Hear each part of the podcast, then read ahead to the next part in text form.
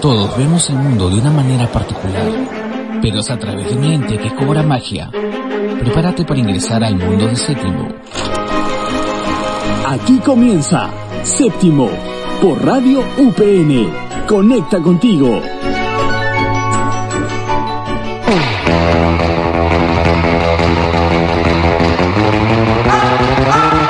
Bienvenidos queridos cinéfilos a su programa de cine favorito. Estamos hablando de Séptimo. Yo soy Nicole y me encuentro en compañía de mi queridísimo compañero Pablo. ¿Qué tal Nicole? ¿Qué tal a todos cinéfilos? Estamos nuevamente aquí en séptimo para poder entrar en lo mejor del cine. En esta ocasión, siguiendo con este mes de terror, vamos a continuar con unas películas de terror pero A1, pero llevadas como adaptaciones literarias. Así es, Pablo. Además, tenemos el soundtrack de la semana perteneciente a la película El Resplandor. Esta es Midnight the Stars and You. Y en Rompiendo el Libreto tenemos una entrevista muy importante con una gran sorpresa. Y vamos a hablar sobre todo de Stanley Kubrick. Y para culminar, como todas las semanas, tenemos la sección independiente hablando sobre el cortometraje animado de Lulu. Así que quédense en sintonía de Radio UPN y arrancamos con la primera sección de Expediente Séptimo. Aquí en Radio UPN, conecta contigo.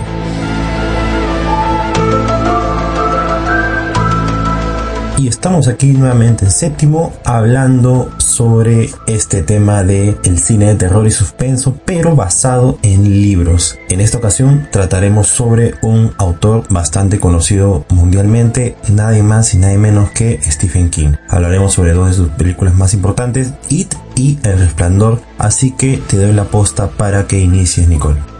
Así es, Pablo, vamos a hablar sobre todas estas dos películas que han sido parte de tu vida y de tus recuerdos, porque ¿quién no ha olvidado a ese payaso tenebroso que se esconde en las alcantarillas aterrorizando a todos los niños? Esta película es una adaptación del libro publicado en 1986 y pues el personaje principal es una entidad maligna, desconocida, y que bueno, tuvo una adaptación también en 2017 y ha sido la más aceptada por el escritor y por el público, puesto que esta se acerca más a la novela y también desarrolla más el tema de la unión en estos niños y es lo que causa el furor en el público. No, claro que sí. Al menos yo en lo personal sí tuve ciertas pesadillas con esta película. Más que nada la adaptación de 2017, ya que no, yo no llegué a ver la, la de los años 80, que era la, adaptación de televisión, que tuvo dos partes. Pero hablando de adaptaciones televisivas, ahora hablemos de El Resplandor. Esta icónica película de Stanley Kubrick, en la cual vamos a hablar más adelante sobre él. Quédense tan atentos al programa. Esa película que trajo bastantes pesadillas con su suspenso y que te deja el cabello de punta. Tuvo una adaptación en los años 90 por el mismo Stephen King, ya que él no estuvo a gusto a la adaptación que se hizo en su momento, ya que el director Stanley Kubrick cambió el final de la obra, causando que el galardonado escritor se haya sentido ofendido por las alteraciones, pero digamos eso no le quitó que esta haya sido una mala adaptación y es más, fue considerada y sigue considerada hasta el día de hoy como una película de culto bastante recordada por todos nosotros. Sin duda alguna, Pablo, eso es muy cierto y por eso en el soundtrack de la semana para ambientarnos en esta película hemos traído la canción Midnight the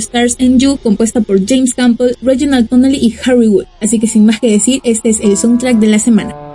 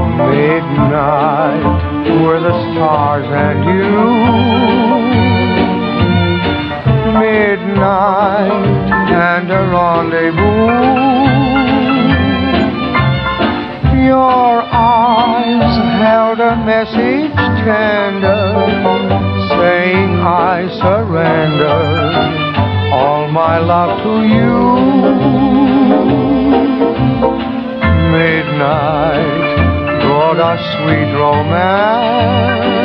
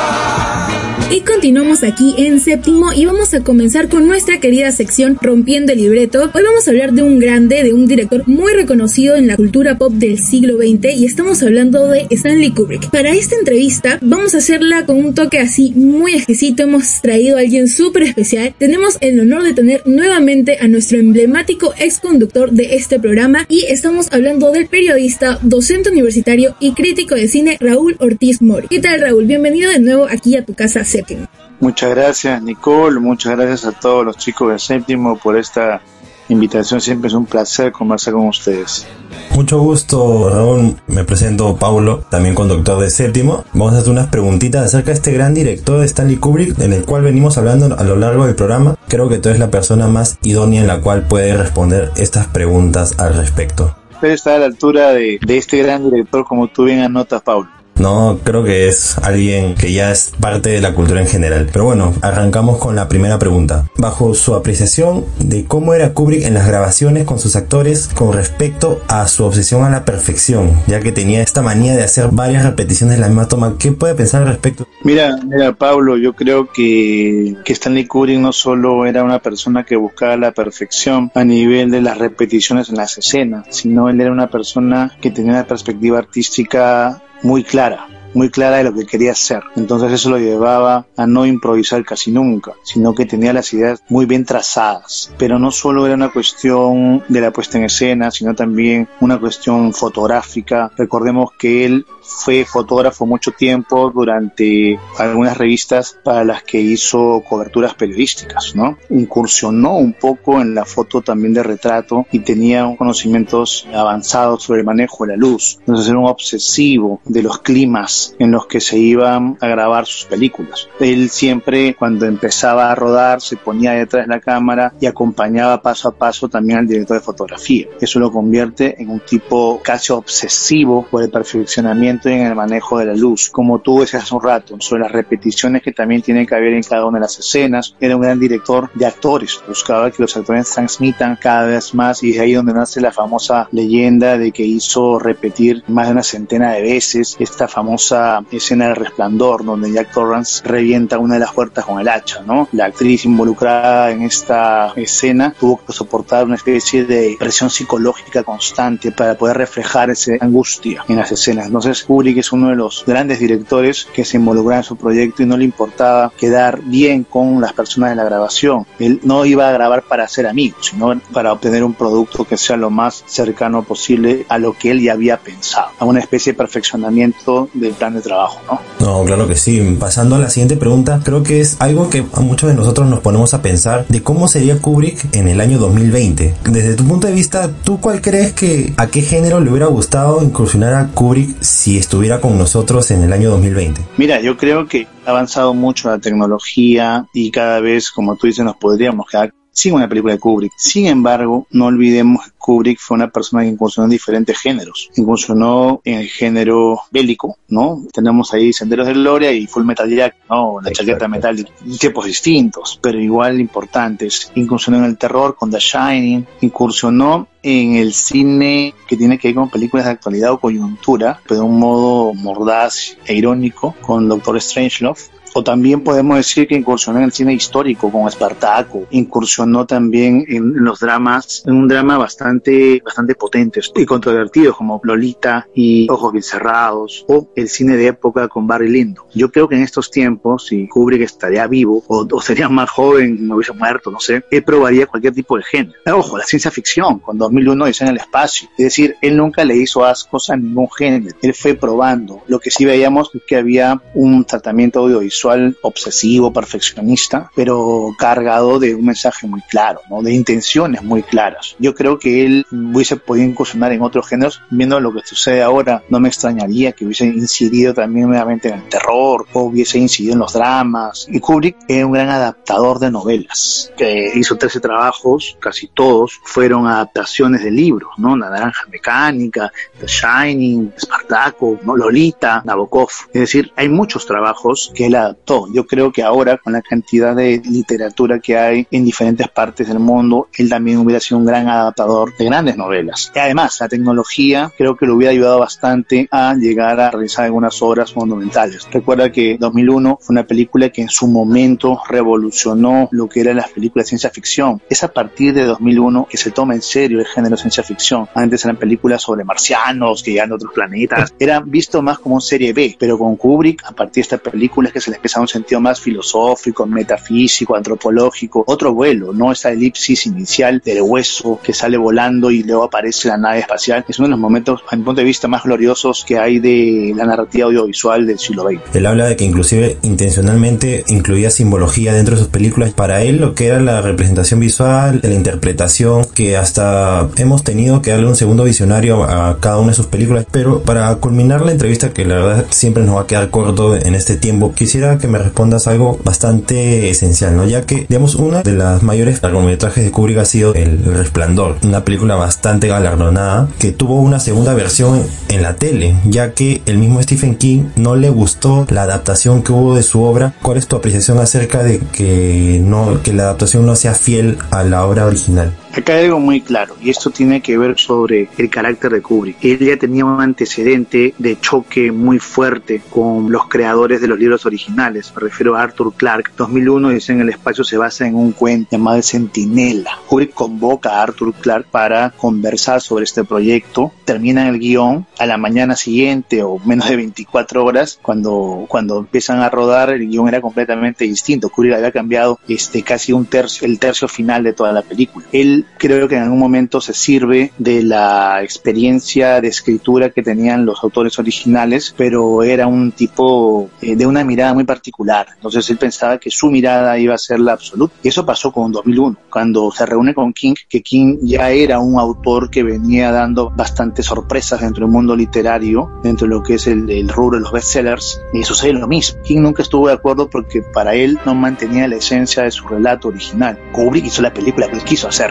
Si uno lee la novela y chequea también la película, se da cuenta que los finales no son los mismos, ¿no? Hay una carga simbológica o una carga metafórica también de diferentes aspectos que ayudan a entender cuál es la mirada de Kubrick. No es que sea otro resplandor en comparación al libro, hay muchos elementos en común, pero el, el final uno entiende, una de las constantes de Kubrick también es que a partir de películas como 2001, Ice White Shoot o, o el mismo Resplandor, a veces merecen un segundo visionado dependiendo de la edad en la, en la que también la veamos. Hay momentos en que dos, tres veces encontramos más elementos y más elementos, entendemos por qué armó determinadas cosas, ¿no? Es una concatenación de hechos que de acuerdo a la mayor cantidad de visionados podemos apreciarlo mejor. Es una particularidad, que él tiene una mirada muy especial, le gustaban mucho las ideas originales de otros autores, pero le daba una mirada bien Kubrick para poder retar al propio espectador y no darle una película con un final muy sencillo o algo. Yo pienso que Kubrick hacía una película para que el espectador completara otra película en su cabeza mientras terminaba de ver el producto final. Bastante de acuerdo contigo, ¿no? Es un director que siempre ha tenido algo de qué hablar en todas sus películas. Bueno, el tiempo se nos ha excedido, pero ha valido cada segundo el poder escucharte, Raúl. Aparte, espero que nos puedas acompañar en una segunda ocasión para poder seguir hablando de cine, que es por el motivo en el cual todos estamos aquí grabando en plena pandemia. Desde aquí, muchas gracias en serio por tu tiempo. Pablo, yo encantado de colaborar con ustedes y como tú bien has anotado, el tiempo queda cortísimo para hablar sobre Kubrick, uno de los directores creo más apreciados y más admirados, a pesar de la corta filmografía que tiene, es como Tarantino, ¿no? Tiene una corta filmografía pero muy potente. Yo encantado de poder ayudarlos, estar con ustedes, que tengan muchos éxitos y adelante séptimo. Ha sido Raúl Ortiz Mori, aquí en séptimo, volvemos en un instante por Radio UPN.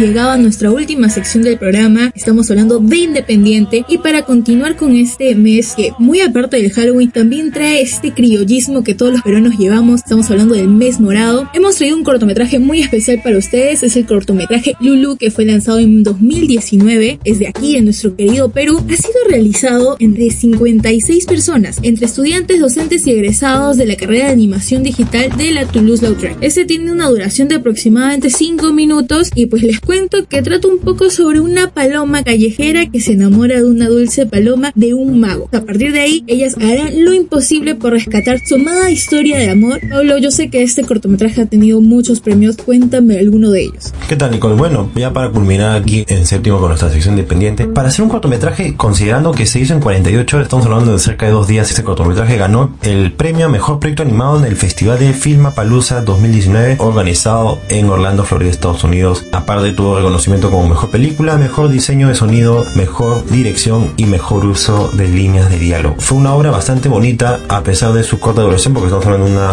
muestra de solo 5 minutos. Tenemos a cuatro personajes principales, a Lulu, la paloma principal, la paloma del mago, el mago y la anciana. Estamos hablando de que hay una paloma callejera, como tú ya lo mencionas, se enamora de una paloma blanca, bastante bonita, como la representan en este cortometraje, parte de la actuación de este mago callejero. A través de la narrativa sencilla nos muestran dos escenarios bastante claros, la de Lulu y la del mago, ambos en su afán de llamar la atención de su interés amoroso. La de Lulu con la paloma y la del mago con la anciana que es su vecina en el condominio donde este vive. Si hablamos de un balance en la obra es bastante precisa, hay un timing perfecto entre la obra que se realizó en dos días y en la música criolla que es utilizada de fondo para crear estos contrastes y darle mayor armonía y mayor cariño y estima a esta obra, ¿no? Bueno, para terminar, unos aspectos técnicos bastante puntuales. Podemos encontrar que el cortometraje tiene un estilo de animación 2D, como les vamos a invitar más adelante a que lo puedan visualizar, y tiene una técnica de full animación y fue desarrollada en 48 horas, lo cual para hacer una muestra peruana da bastante la talla frente a obras internacionales y nos deja ver que aquí en Perú tenemos grandes profesionales que pueden realizar grandes obras de animación. Bueno, se nos acaba el tiempo, la verdad, hay mucho que decir sobre esta obra tan pequeña, los invitamos a todos a poder verla. Está en YouTube totalmente gratuita en Full HD, también en Vimeo. Búsquenla como Lulu cortometraje peruano 2019. Bueno, creo que ya se nos acabó el tiempo, Nicole. Me despido desde aquí, desde la comodidad de mi hogar, mientras grabamos para poder entregarle lo mejor del cine a todos ustedes cinéfilos. Me despido, Pablo. Te doy la posta para que te despidas, Nicole. Así es, Pablo, hemos tenido un gran programa el día de hoy. Como siempre, se nos va el tiempo así súper rápido. Y bueno, eso ha sido todo por hoy aquí en Séptimo. Esto ha sido Séptimo por Radio UPN. Conecta contigo.